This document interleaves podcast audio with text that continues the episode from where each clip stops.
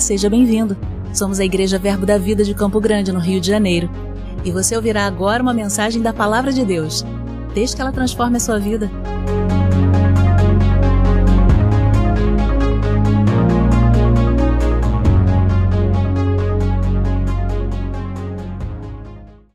Boa noite, a graça e a paz do nosso Senhor Jesus Cristo.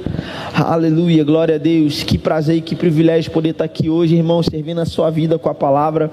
Eu sempre digo isso porque é verdade, é uma responsabilidade muito grande que nós temos aqui. Eu creio que você tem consciência da palavra que você tem recebido nesse lugar, como Deus tem se movido através da vida de tantas pessoas, de tantos ministros, trazendo uma palavra tão específica e tão preciosa para as nossas vidas. Irmãos, eu não sei a percepção que você tem disso, mas é, não foi eu que criei né, essa frase, alguém disse isso aqui algum tempo atrás, e, mas isso está forte no meu coração. Congregar nessa igreja é um luxo, meu irmão. Você que nos visita, nós amamos a sua vida, você é bem-vindo, você tem a sua igreja local, amém? Mas como eu congrego aqui, eu posso falar daqui, amém?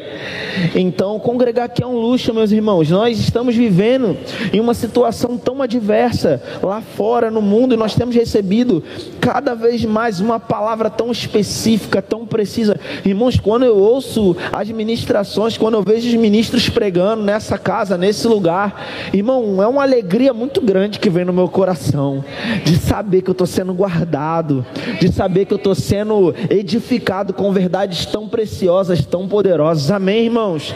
Então, com toda certeza, eu creio que Deus vai continuar fazendo aquilo que Ele tem feito, como o nosso pastor fala aqui, nós temos muitos ministros, mas a estrela aqui é Jesus, amém? E eu estou aqui só apenas para cumprir mais uma parte. Você entende, ama a minha vida eu vou falar, ou tal, talvez de uma escala natural, mas com muita responsabilidade, sabendo que eu estou apenas sendo aqui um canal daquilo que o Senhor quer falar aos nossos corações. Amém? Aleluia. Eu estou aqui para receber também daquilo que o Senhor quer derramar essa noite. E que noite oportuna, né? Uma noite onde nós estamos falando de missões, né? É, é a, a, o objetivo de alcançar as pessoas, de levar o Evangelho, de levar essa palavra que nós temos recebido, essa palavra revelada, mas entender também que missões elas não acontecem só é, é, de uma forma transcultural, né? Nós sabemos que existem missionários pregando no campo, que vão para lugares específicos, mas eu e você somos missionários, amém? Porque nós recebemos uma missão do Senhor. A Bíblia diz lá em 2 Coríntios, no capítulo 5, né? Geralmente as pessoas conseguem, conseguem gravar com uma certa facilidade, especialmente se você já cursou o remo, ou se você congrega já há algum tempo nessa igreja, o versículo 17 que diz que assim se alguém está em Cristo é nova criatura, as coisas velhas já passaram, eis que tudo se fez novo. E também o versículo 21 que diz que é, aquele que não conheceu o pecado, Deus o fez pecado por nós, para que nele nós fôssemos feitos justiça de Deus. E são textos poderosos e preciosos. Se você meditar nesses textos, você crescer na revelação desses textos, a sua vida ela vai avançar também, amém? Porque a palavra é viva, a palavra é a verdade. Mas entre esses dois versículos há um, um, alguns versículos que falam algumas coisas que não são tanto num benefício pessoal, mas em benefício do outro. Esses textos vão dizer que nós somos embaixadores de Cristo e que nos foi confiado o ministério da reconciliação, amém? E por que é tão importante lembrar desse texto num momento como esse? Porque às vezes, se a gente não tomar cuidado, a gente fica com uma impressão de que na realidade algumas pessoas têm um chamado para cumprir uma missão, para pregar em algum lugar, mas na realidade todos nós temos essa missão, amém? Porque essa carta foi escrita para toda a igreja de Cristo. E lá o texto é bem claro, dizendo que nós somos embaixadores e que nós somos chamados a anunciar para o mundo que eles foram perdoados em Cristo Jesus. Irmão, você não precisa ser um exímio pregador, conhecer todos os versículos de cabeça, ou se mover nos dons sobrenaturais de revelação, cura, milagre, qualquer coisa do tipo. A única coisa que você precisa saber é que o Senhor te confiou a responsabilidade de avisar para o mundo que eles são amados e foram perdoados em Cristo Jesus. Amém, queridos? Eu, certa vez, eu fui é, ensinar no Rema em uma cidade aqui no Brasil e o pastor ele colocou uma frase muito legal na saída da igreja, assim, né? Tinha a saída da igreja e acima, um pouco assim na parede, ele colocou lá a frase de maneira que quando as pessoas entravam, geralmente elas não notavam, mas quando elas iam sair da igreja, elas davam de cara com aquela frase lá em destaque. E a frase dizia mais ou menos assim: Assim que você sair dessa igreja, você está em campo missionário. Amém? Então, irmão, quando você sai das portas dessa igreja e você está ali na calçada do lado de fora, você já está em atividade missionária. Amém? Porque você é um missionário. Agora, é, a gente está falando aqui de missões, nós temos um domingo no mês para nos recordar, para nós falarmos de missões, mas estamos também vivendo uma fase onde Deus confiou à liderança dessa igreja uma visão específica para o ano de 2022, que é avivamento e visibilidade. Meu irmão, essas coisas se encontram de uma maneira muito explosiva. Amém? Então, o Senhor colocou algumas coisas no meu coração, justamente a gente vai caminhar e eu creio que o Senhor vai conectar ou vai ligar algumas coisas no, no nosso coração. Não há nada, não há nada novo, né? Mas coisas que ele já tem tratado e que ele vai continuar tratando, eu creio, ao longo desse ano. Amém, querido? Você se anima com isso? Você se anima porque você tem uma visão? Porque você não está perdido, você está num lugar com uma visão. Amém, queridos? Então, a gente vai ler um texto, mas antes da gente ler, eu quero comentar algumas coisas.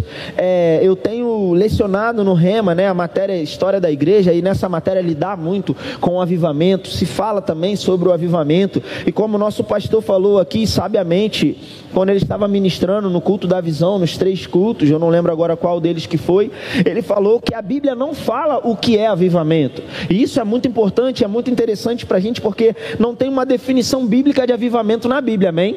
Nós temos uma definição bíblica sobre fé. Fé é certeza de coisas que se esperam, a convicção de fatos que se não veem. Mas o avivamento, ele não tem uma definição bíblica, de maneira que se você for observar, existem várias abordagens sobre o avivamento, como por exemplo, a abordagem por causa da etimologia etimologia da palavra, a formação da palavra, que avivar significa trazer vida novamente, ou, ou gerar vida, ou reacender a vida, tem vários significados, né, é, para essa palavra, o avivamento. Então a pessoa pode puxar essa, essa, essa pegada, né, do significado do avivamento, ou alguém pode trazer a questão dos movimentos históricos, né, que é o que o avivamento é, passou a representar por causa das coisas que aconteceram na história. Eu não vou entrar em tantos detalhes, é só para você é, me compreender bem aqui, talvez não me interpretar mal em algum detalhe, mas, por exemplo, você, você tem a palavra igreja.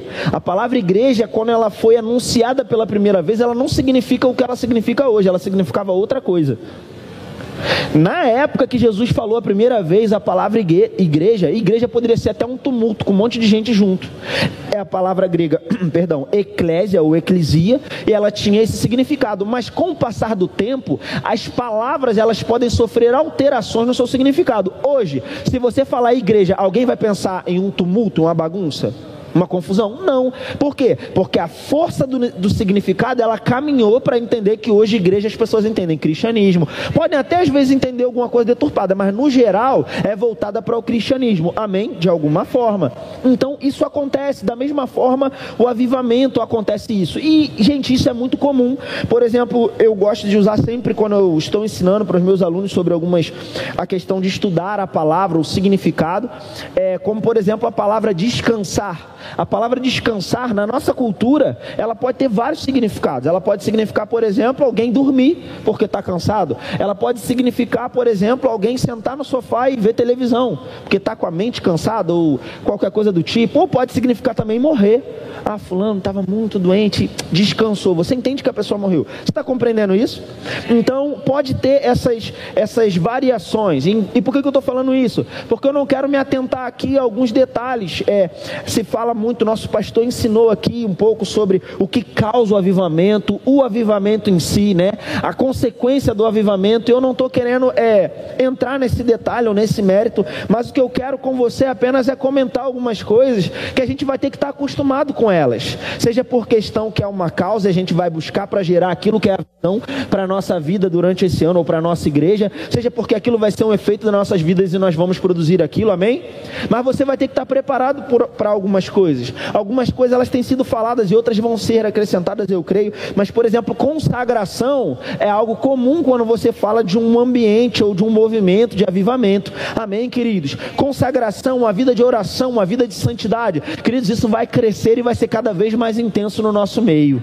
Amém? Isso já vinha sendo anunciado de certa forma em algumas ministrações. Algumas outras ministrações têm sido mais taxativas nisso. E nós vamos mergulhar mais fundo e falar cada vez mais disso. Amém, queridos, e nós vamos crescer nessas coisas, no estilo de vida de santidade, ao ponto de que as pessoas vão olhar para a sua vida e elas vão enxergar algo na sua vida, por quê? Porque há santidade brilhando em você, há algo da parte da vida de Deus brilhando em você, amém, irmãos? Então, consagração faz parte, apesar de não ser algo, né?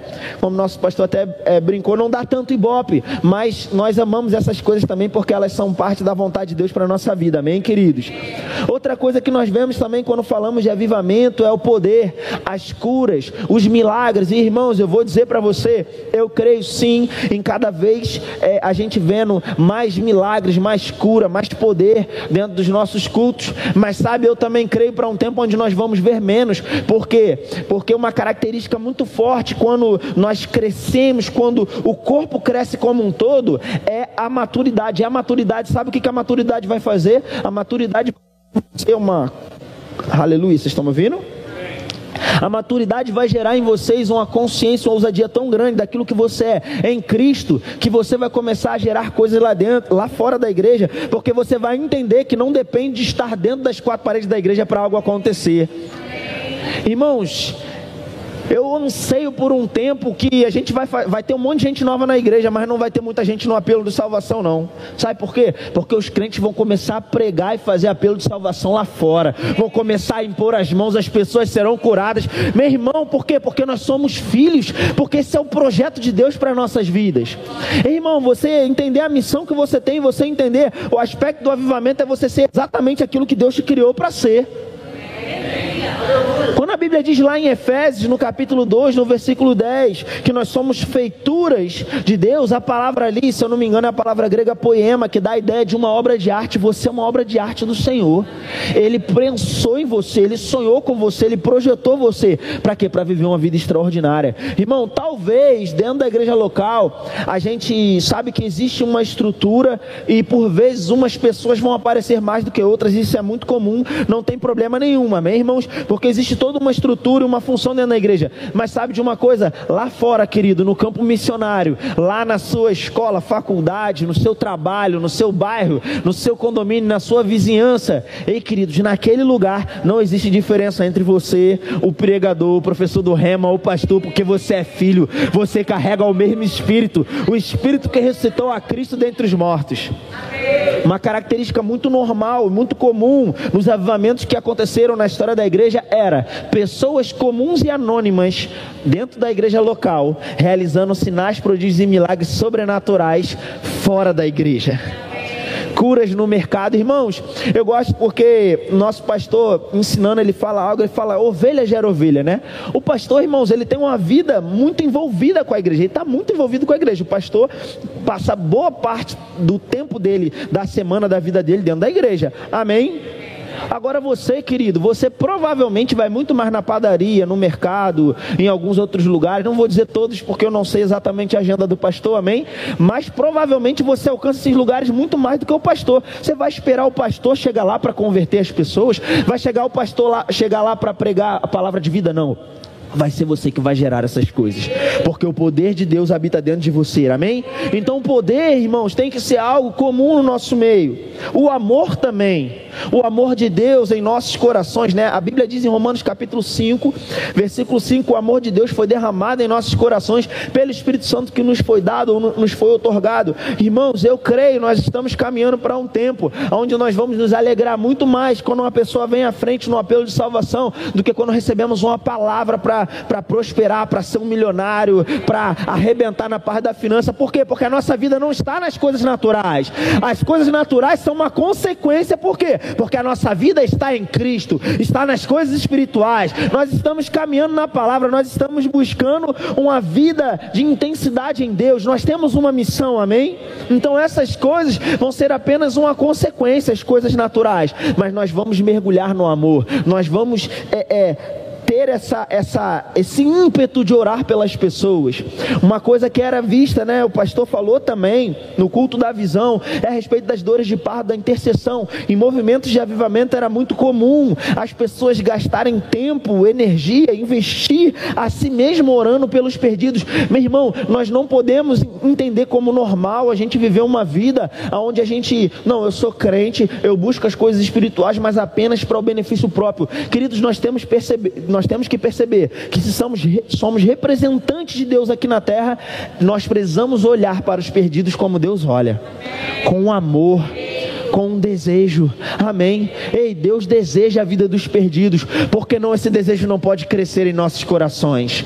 Porque não é, é porque não poderíamos quando estamos caminhando por algum lugar ou, ou fazendo aquilo que nós fazemos durante é, todo dia, nossa vida, onde quer que a gente passe? Porque não? Porque não poderíamos enxergar as pessoas como Deus enxerga, como Deus enxerga. Aleluia. Sabe, queridos, eu declaro em nome do Senhor Jesus Cristo um tempo que nós vamos olhar para as pessoas na rua e nós vamos sentir a dor delas. Sabe, nós vamos começar a fazer isso, e eu não estou falando isso aqui como uma profecia, porque o pastor já declarou isso, amém? Que nós vamos orar pelos perdidos mesmo, nós vamos interceder pelos perdidos numa intensidade maior. Mas sabe, eu creio em nome do Senhor Jesus Cristo, a gente vai estar tá caminhando e isso vai se manifestar onde quer que a gente esteja, porque nós não somos igreja só dentro da igreja, nós somos igreja aonde quer que nós estejamos, amém? Ei, você vai perceber pessoas que vão ter necessidades que você vai poder suprir. Uma palavra da parte de Deus. Às vezes, a gente se prende muito naquilo que é visível, naquilo que é espetacular, naquilo que é estrondante. Mas sabe que muitas vezes Deus quer, quer nos utilizar, quer nos usar nas coisas simples. Tem um, exemplo que eu acabo sempre dando do irmão Reagan, uma história que ele conta de um dos seus livros, eu não lembro qual é agora, mas que ele ora por uma pessoa que ela estava praticamente moribunda ali na cama, né, em fase terminal de uma enfermidade, ele ora por aquela pessoa, Deus dá um comando dele levantar aquela pessoa e começar a dançar com ela, praticamente uma loucura, e ele faz aquilo, a pessoa é curada, e depois o Senhor tratando com ele, o Senhor para resumir a história, trata com ele que ele só ele fala assim, ó, você só pôde fazer isso hoje, porque lá atrás eu mandei você dar uma oferta de 5 dólares e você me obedeceu. Porque às vezes a gente olha logo para a ressurreição dos mortos, mas por que não? Quando alguém chegar com a dor de cabeça perto de você, você não se levanta e diz: Eu posso orar por você, você vai ser curado agora. Sabe por que talvez algumas pessoas ainda não viveram isso? Porque elas não tiveram ousadia suficiente para se mover. Ei, querido, deixa eu te falar uma coisa: ora e creia no que você está orando. Manda a dor de cabeça embora e ainda fala para a pessoa assim: ei, vê, vê se você está sentindo alguma coisa ainda aí. Faz aí o que você não conseguia fazer. Bruno, mas isso não acontecer nada. Olha, eu aprendi com algumas pessoas mais experientes que oram muito por cura, que você ora até três vezes. E se não acontecer na hora, não tem problema. Você fala para a pessoa, ó, pode não acontecer agora, mas vai acontecer. Vai se manifestar. Nem sempre acontece na hora, mas eu vou te falar, quando eu comecei a praticar isso, eu comecei a perceber uma coisa extraordinária, que grande parte das pessoas, não todas, mas grande parte das pessoas eram curadas instantaneamente. Só porque eu criei. Porque eu entendi, ei, eu posso. Por quê? Porque a palavra diz: imporão as mãos sobre os enfermos e eles serão sarados. Amém.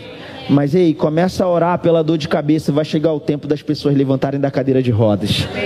Aleluia. Não há limites para aquilo que Deus vai fazer através das nossas vidas. Outra coisa que é muito comum no ambiente, quando se fala de avivamento, é a fé são da palavra, a palavra é exaltada, e você sabe que você está num lugar que nós exaltamos a palavra o tempo inteiro, nós pregamos a palavra, não ficamos pregando usos e costumes, mas, mas trazemos uma palavra para você, amém, queridos? E é assim que tem que ser mesmo, no ambiente onde Deus se manifesta de maneira sobrenatural, isso é muito comum. A, a questão da fé, a exaltação da palavra, mas não só isso também, a, a questão da manifestação da alegria, porque aqueles que creem, eles vão andar em alegria.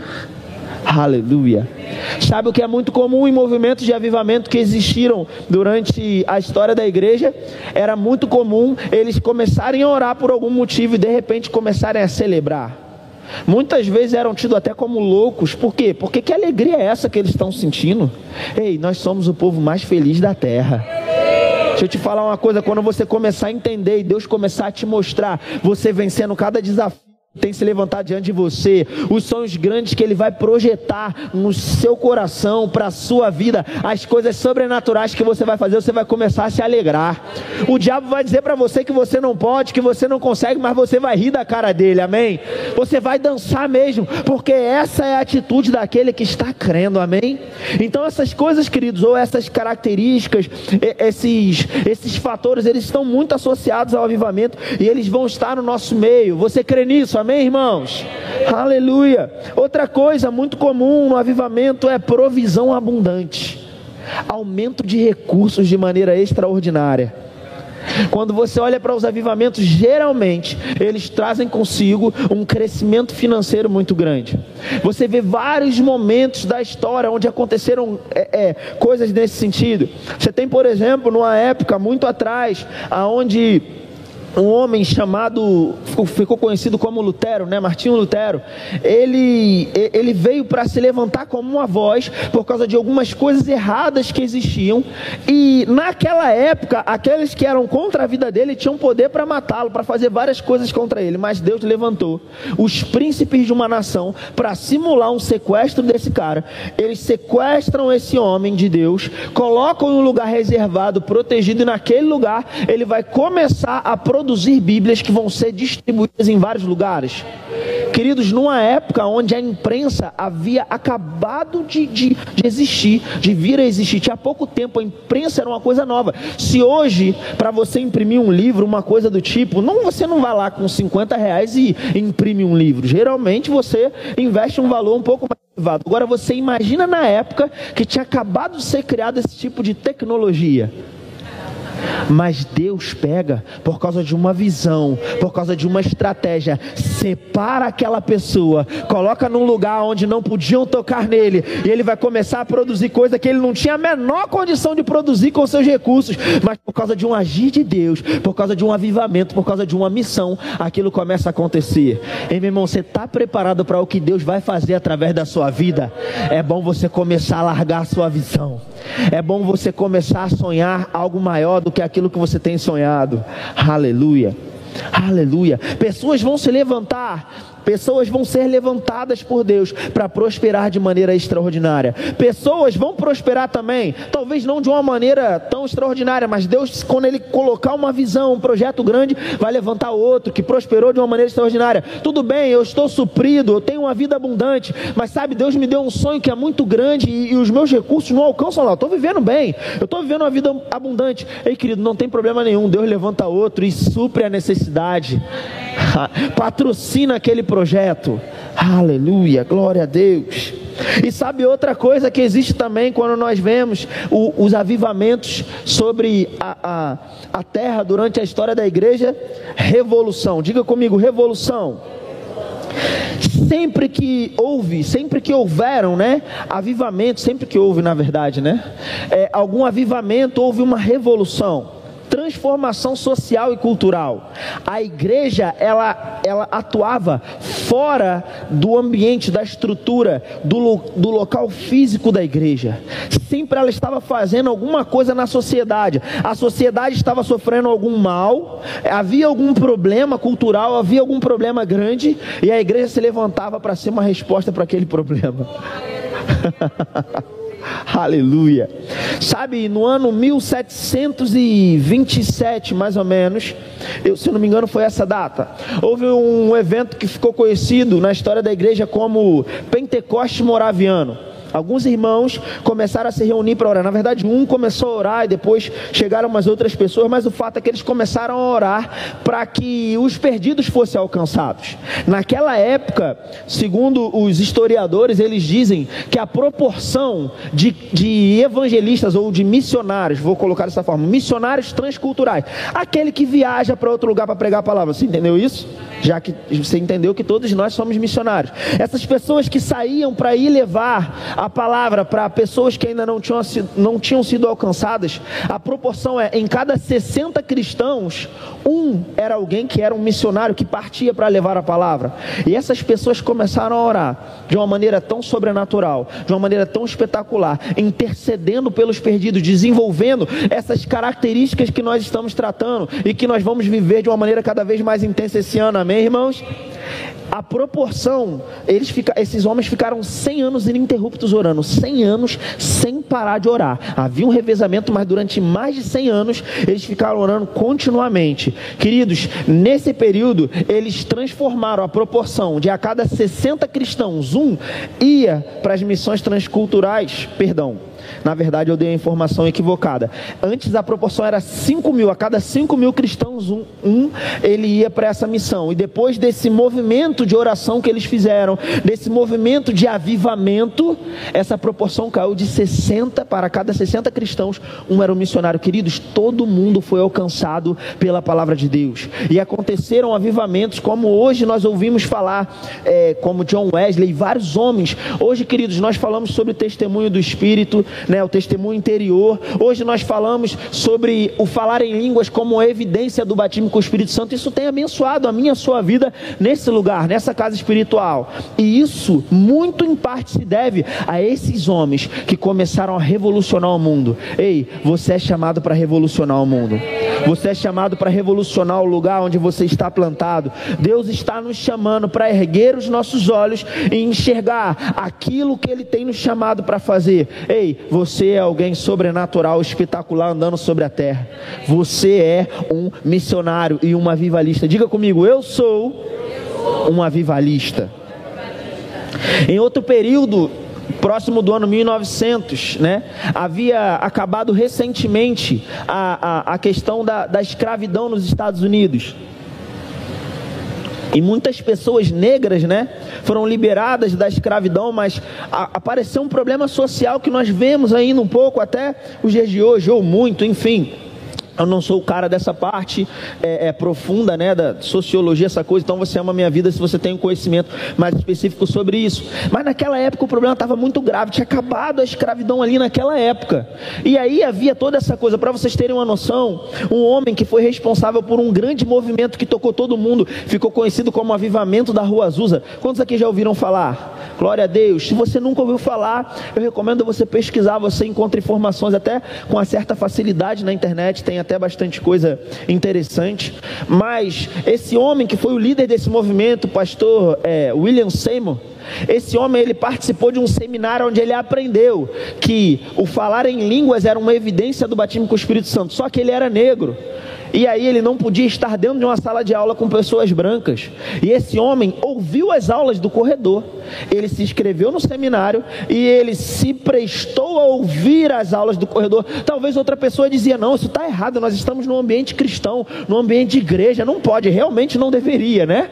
E, e como é que pode isso? A pessoa negra não pode estar no mesmo lugar que a pessoa branca. Tem que não, não quero não. Mas esse homem ele se prestou a essa situação. Ele aceitou isso, mesmo entendendo que aquilo era como se estivesse inferiorizando ele, mas ele naquele lugar, ele acolheu a palavra e ele correu com a visão que Deus tinha para ele.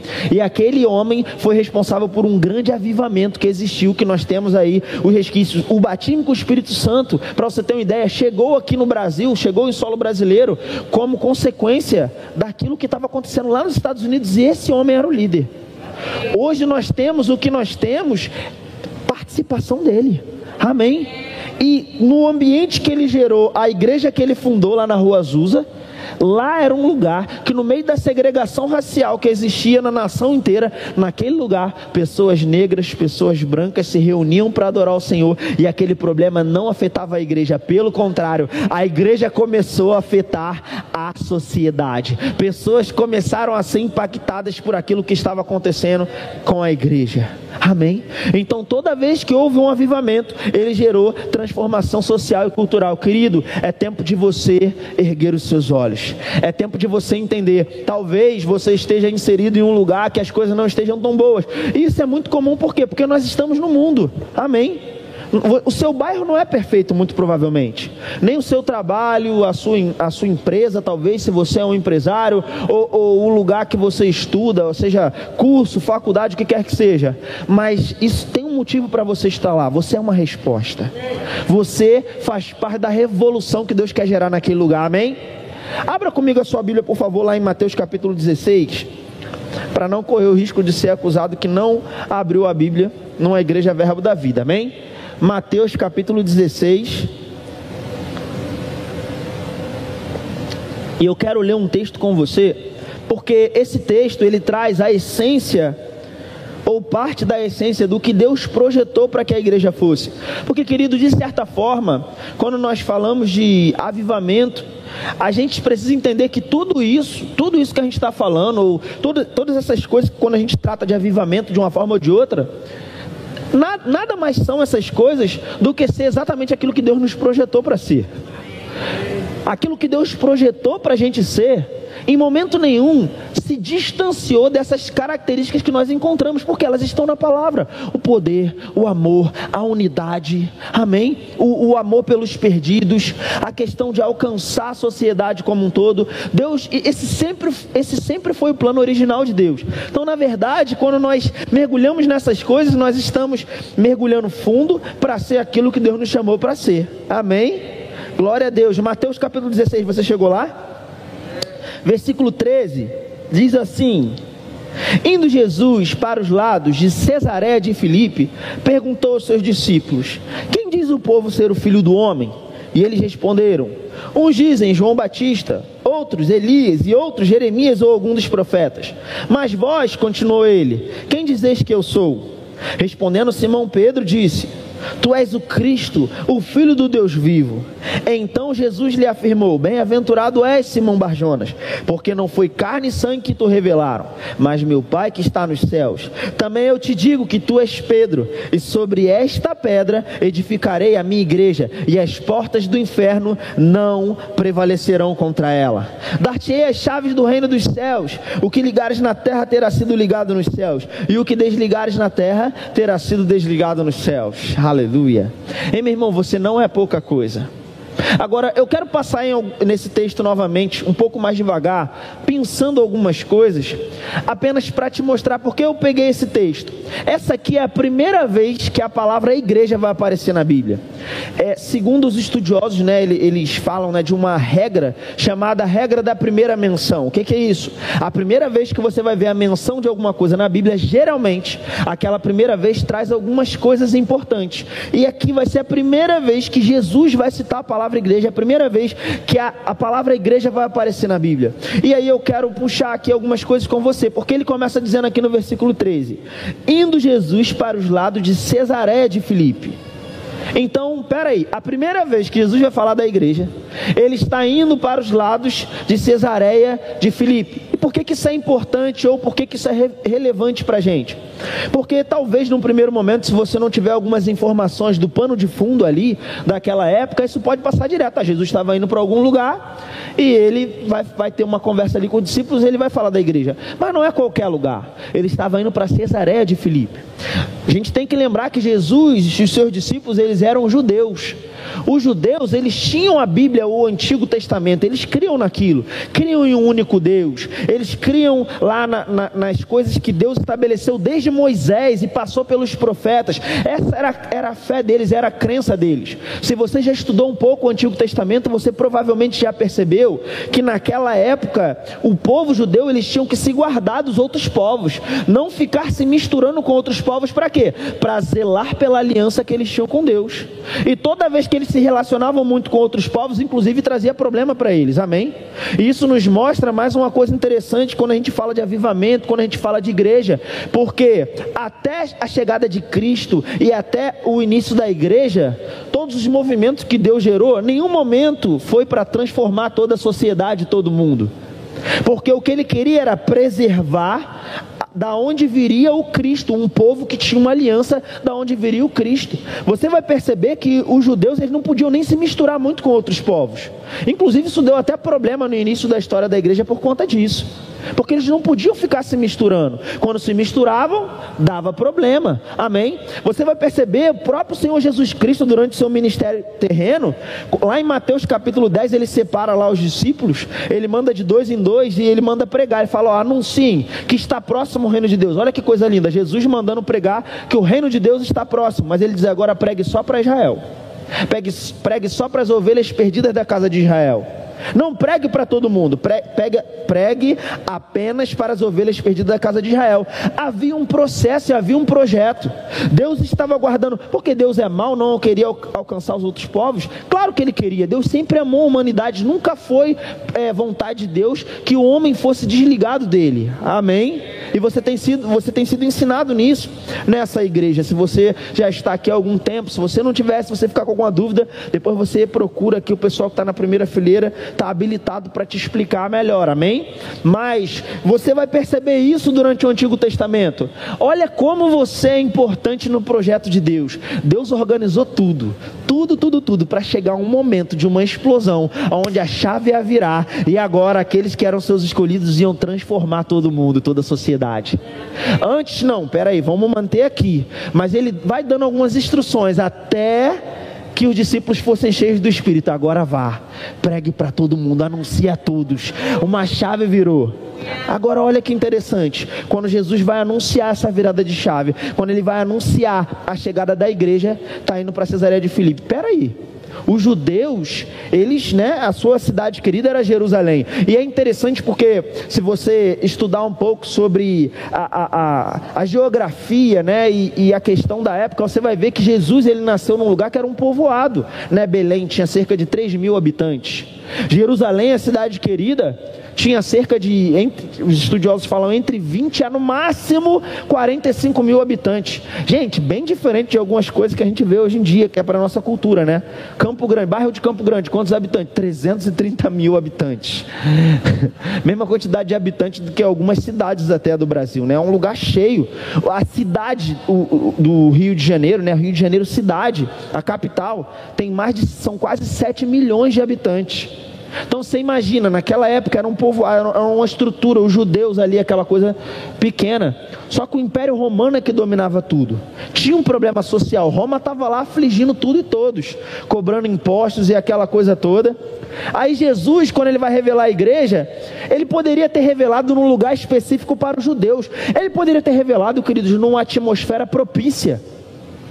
Não, não poderia. Jesus chegava lá, no templo judeu, né, onde eles adoravam a Deus, onde houveram várias histórias da manifestação da presença de Deus, ele ia lá naquele lugar e falava da igreja. Um sermão do monte lá, em algum monte bonito lá em Israel, Jerusalém. Mas não, é indo para Cesareia de Filipe, que era o quê? A cidade do, do imperador, a cidade do César, uma cidade idólatra que os historiadores dizem que tinham mais deuses que as pessoas criam morando naquele lugar do que habitantes tinha um número de habitantes, tinha mais deuses do que habitantes morando naquela cidade. Uma cidade que tinha a estátua do imperador que as pessoas tinham que adorar. É como se os imperadores fossem deuses. Eu pergunto para você: esse era um ambiente confortável para os discípulos? Que eram judeus, que não podiam se misturar com outros povos, que criam em um único Deus? Você acha? Não, não era uma atmosfera confortável. Pelo contrário, se fala inclusive de alguns deuses daquela época, né? O deus Pan, que era deus da fertilidade, ou o Baco, né? Que, que esses deuses tinham festas, que a festa para adorar esse deus eram festas com orgias. Os discípulos, queridos, eles não estavam confortáveis de ir para aquele lugar, mas é justamente indo para aquele lugar que Jesus vai revelar pela primeira vez a igreja. Sabe por quê? Porque a igreja não foi chamada para ficar no lugar de conforto. A igreja foi chamada para mergulhar nas trevas e manifestar a luz do Senhor. Aleluia. Quando você começar a entender isso, querido, você vai começar a se enxergar diferente. Há um problema na sociedade, você faz parte da solução. Há um problema te cercando, você faz parte da resposta. Não é à toa, amém? Então foi indo para Cesaré de Filipe. Agora, Jesus vai dar mais algumas outras informações aqui, a gente não vai ler tudo, é, obviamente a gente já leu, eu não vou ler um versículo, cada versículo por versículo, mas eu quero que você vá comigo agora, por favor, para o versículo 19, não, 18. Onde Jesus vai dizer: também eu te digo que tu és Pedro, e sobre essa pedra ou sobre essa rocha, dá uma paradinha aqui comigo. O que aconteceu? Jesus, ele vai fazer a pergunta, né? Quem, os, quem as pessoas, quem os povos dizem que, que eu sou? Ah, diz que é isso, é aquilo, aquilo. E vocês, vocês dizem que eu sou quem? E aí Pedro, tu és o Cristo, o Filho do Deus vivo. Então a revelação que Jesus é o Filho de Deus, amém? Então Pedro vai falar aquilo e Jesus, olha, não foi carne nem sangue que te revelaram, Pedro. Foi o Espírito do meu Pai.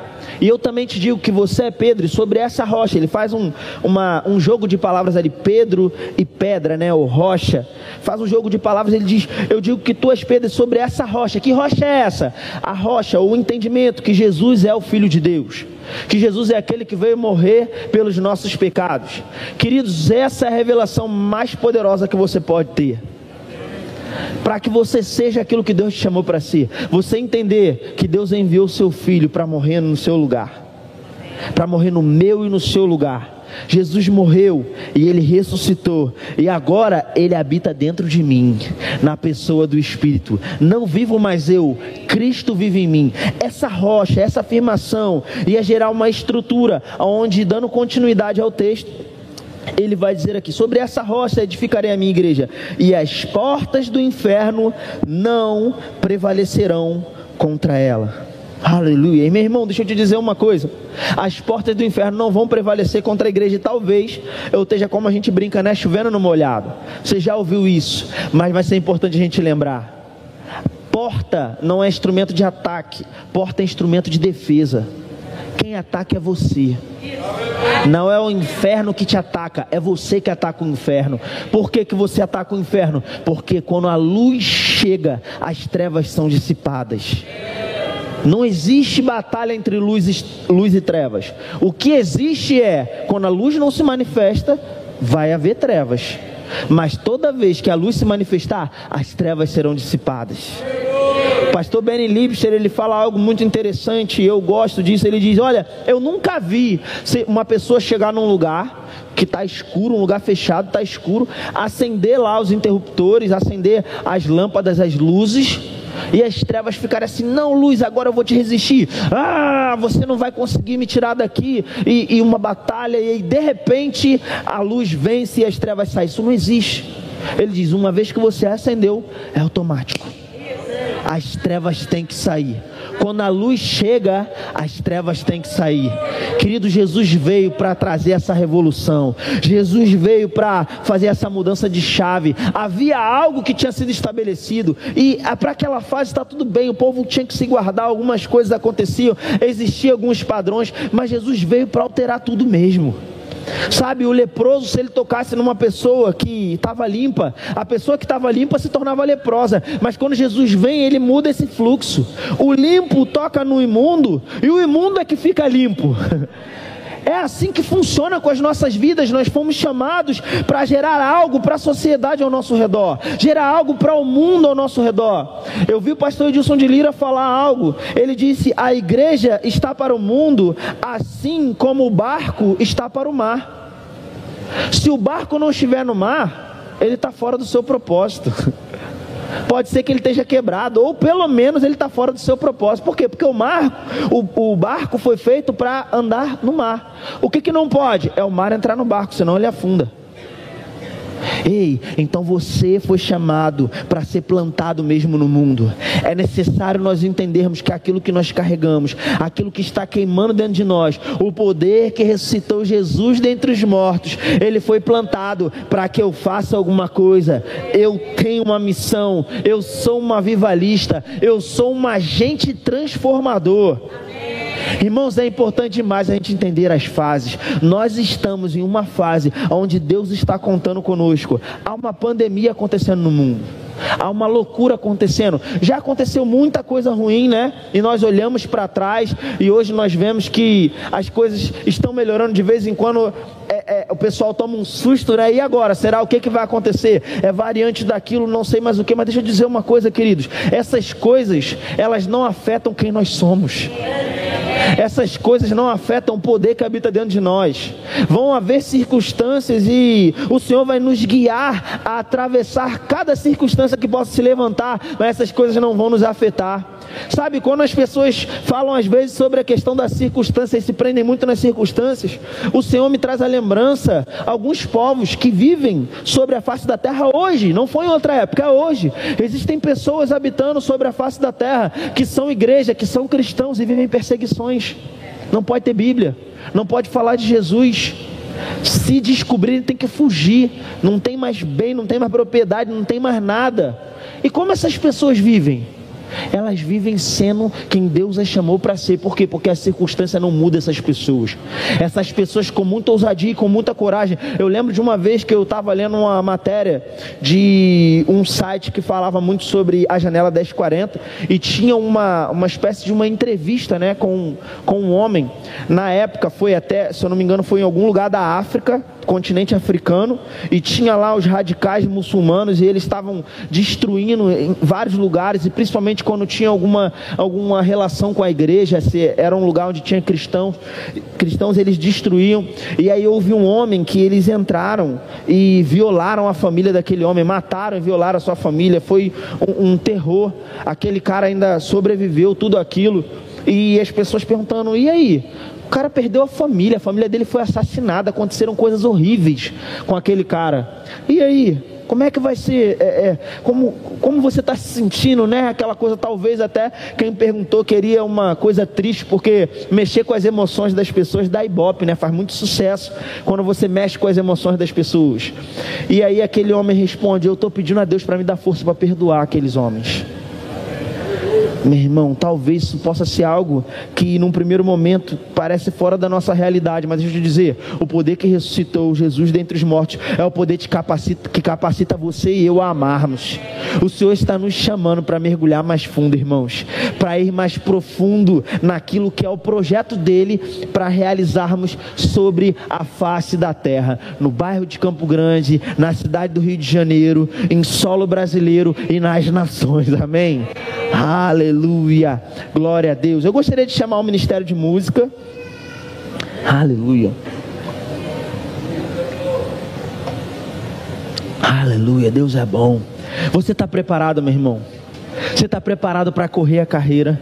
Você está preparado para avançar? E talvez você esteja aqui pensando assim: o que esse rapaz está dizendo parece muito hard, né? Mas ei, começa a dar os primeiros passos. Começa a orar pela dor de cabeça. Começa a gerar ousadia para falar quando você perceber alguém triste que ele é amado. Você não precisa saber todos os versículos, você só precisa se colocar em movimento. Um movimento é tudo que o Senhor está te pedindo. Faça alguma coisa. O Espírito está trazendo um clamor aos nossos corações nesses dias, uma convocação. Ei, faça alguma coisa mudou a estação. Nosso pastor falou aqui, aquilo mexeu tanto comigo. Ele falou: a gente ficou tanto tempo no modo sobrevivência, né? Porque era tanta coisa, era tanto problema. Qualquer um poderia quebrar, poderia passar fome. A gente não sabia como é que as coisas iam ser. E aquela coisa: pode trabalhar, não pode trabalhar. Um consegue, outro não consegue. Um vai pro, pro home office, mas o outro fica desempregado. Foi coisa, tanta agitação, e o diabo ele faz isso mesmo. Ele procura gerar distrações, seja de uma forma ou seja de outra, só para te impedir de fazer o que ele sabe que você tem capacidade de fazer, porque às vezes ele está acreditando mais em você do que você mesmo coisa. Mas o pastor falou aqui: chegou o momento da gente desligar o modo de sobrevivência, da gente parar de pensar só na gente e começar a pensar no outro, e começar a se mover, e começar a ser igreja, aprovar dessa luz, desse avivamento que vai gerar visibilidade e vai gerar mesmo, irmãos, porque o que Deus vai fazer vai ser algo poderoso. Nós somos o outdoor de Deus aqui nessa terra. Então Ele quer nos levantar mesmo. Deus não tem problema com isso. A gente vai guardar o nosso coração, amém? Nós temos palavra aqui para isso. Aleluia, para nos guardar. Nós temos pessoas para nos guardar.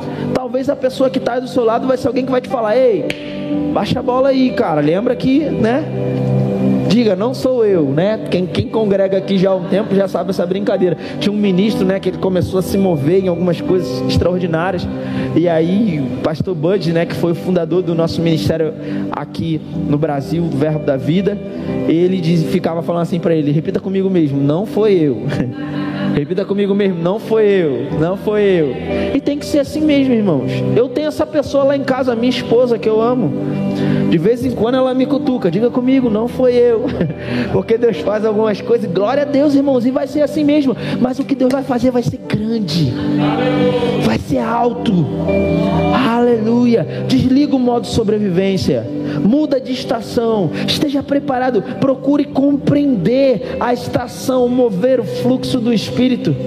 Sabe uma coisa que Marcela também ministrou aqui, ela falou, foi a respeito da, da questão de, de Israel, né? Ela falou sobre a mentalidade do deserto, do Egito, da terra prometida. E eu amo esse assunto porque o Senhor trata muito comigo a respeito desse assunto também. Às vezes as pessoas se acostumam e, e eu vou te falar, a gente venceu o Egito.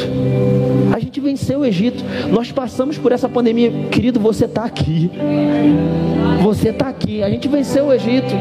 Se for fazer um paralelo, né? E você me dá aí uma licença poética e profética, mas a gente venceu o Egito e a gente veio caminhando pelo deserto, mas chegou a hora de tomar terra. Foi isso que Marcelo abradou aqui, debaixo da unção. Chegou a hora de possuir a terra, mas sabe, para possuir a terra não pode ter a mentalidade do deserto, porque no deserto era módulo de sobrevivência. Vem a mim, estou precisando comer, vem a codornize, vem o maná. Estou precisando de roupa, a roupa cresce no meu corpo. Ficaram aquele tempo todo no deserto. Não tinha shopping no deserto. E a roupa foi lá, ó. Eles passaram aquele tempo, a roupa, o calçado, não se desgastou. Os milagres sustentaram aquelas pessoas. E é o grande problema do deserto, né? Que na verdade o problema não é do deserto, o problema é as pessoas acabam gerando por causa da fase do deserto. Que é o que? A gente fica dependendo do milagre, dependendo do milagre, dependendo do milagre, a gente gera uma consciência que parece que a gente está sempre à espera de um milagre. Tudo, Senhor, faz um milagre em mim. É aquela coisa, né, irmão? Se prepara, teu milagre vai chegar, hein? Sabe que quando muda a chave, você tem que entender que tem que parar com esse negócio de teu milagre vai chegar e começar a dizer: Eu vou gerar milagres. Porque você não foi criado para ser dependente de milagre, você foi criado para ser um gerador de milagres. Você vai provar de milagres? É claro que você vai provar. Mas você não vai provar de milagres para ficar suprindo a sua necessidade. O milagre que você vai provar é porque o teu projeto, a tua missão vai ser algo tão grande, tão poderoso, que não vai ter como você fazer na força do teu braço. Então o Senhor vai te capacitar e o milagre vai vir para te amparar, para te sustentar, para te suprir, para você alcançar aquele projeto, vai trazer as pessoas certas. Esse é o milagre que vai chegar. Agora esse negócio de estou sempre precisando de um milagre, que eu sou pobrezinho, não, virou a chave. Nós vamos olhar para o outro. Nós vamos fazer o que fomos chamados para fazer. Esse é o projeto. É uma igreja madura, uma igreja que anda em excelência. Se prepara para mergulhar na tua profissão, na tua área de trabalho, crescer e despontar. Quem sabe a tua falta. Não, Falo ou não falo? Falo ou não falo? É melhor falar. Quem sabe às vezes a nossa falta de diligência, excelência no nosso trabalho não está impedindo Deus de nos levar para uma esfera de atuação maior, onde nós vamos prosperar e alcançar pessoas porque a gente não quer estudar, porque a gente não quer se profissionalizar, porque a gente não quer melhorar, porque a gente se acostumou a fazer o que a gente já fazia como você já provavelmente já ouviu aqui, né? Acaba se tornando medíocre. Medíocre é fazer o mediano, é fazer o que todo mundo faz. Você é excelente, você vai além. Você vai pegar livros para ler, vai fazer curso, vai dar o seu jeito. Se eu não, ah, eu não sou tanto adepto a ler, mas aí eu vou ouvir, eu vou assistir aula, eu vou fazer alguma coisa. Mas sabe o que, que vai acontecer? A excelência vai te colocar em um lugar. A Bíblia diz em Provérbios 22, 29: Conheces um homem perito ou habilidoso no seu trabalho, será posto diante dos reis e não diante da plebe. Ei, diante dos reis, vêm os melhores salários. Eu não estou aqui falando de uma visão apenas de um benefício pessoal, mas uma visão de você deixar sair de dentro de você aquilo que habita dentro de você, sair de dentro de você e alcançar o lado de fora. Excelência diligência. Não, crente não é, não é povo preguiçoso, não. Crente é povo ousado. Crente é um povo íntegro. Crente é um povo correto. Crente é um povo excelente. Então eu vou me aperfeiçoar, eu vou crescer e vou ser colocado em lugares de atuação. Ei, querido, quando você crescer, você vai abrir portas. E essas portas vão servir para pregar a palavra também. Você pode ficar de pé? Aleluia. É tempo de entender essa mudança de estação. É tempo de você mergulhar nessa visão e provar de tudo que ela tem para trazer para a sua vida e alcançar a vida das outras pessoas. É tempo de não ser represa, mas de ser um rio. É tempo de pedir menos livramento e mais ousadia. Olha para a história da igreja, olha para os textos bíblicos. Quando apertava o calo, eles não oravam, Senhor, socorro, me tira daqui. Senhor, não, Senhor, nos dá ousadia. Estamos sendo ameaçados, mas Senhor, estamos sendo ameaçados para não pregar a palavra, mas Senhor, nos dá ousadia para pregar, a palavra. Ei, não se assuste com as ameaças do diabo.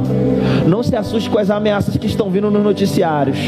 O caos está instalado lá fora. A incerteza está instalada lá fora. E o que nós vamos orar? Senhor, nos dá mais ousadia. Porque temos uma visão nesse lugar. Avivamento e visibilidade para 2022. Não há incerteza no mundo que vai impedir de ser aquilo que o Senhor nos chamou para ser. Não há incerteza que, que vai nos impedir de tomar a terra prometida. Eia, já é nosso já é nosso. Ei, Deus vai te mostrar, Deus vai te dar estratégias, Deus vai te dar plano de ação. Se prepara. Quando chegar, toma cuidado, inclusive, né? Algo que o Senhor acendeu no meu coração esses dias, filho. A frase é mais ou menos assim para você entender. Confie menos das, nas ferramentas que Deus te deu. Confie menos nas ferramentas que Deus te deu. E mais no Deus que deu as ferramentas. Porque às vezes estamos nos apegando a ferramentas que Deus nos deu. Mas quem nos garante não é a ferramenta, é o Deus que deu a ferramenta. Vamos orar, amém? Aleluia. Vamos adorar.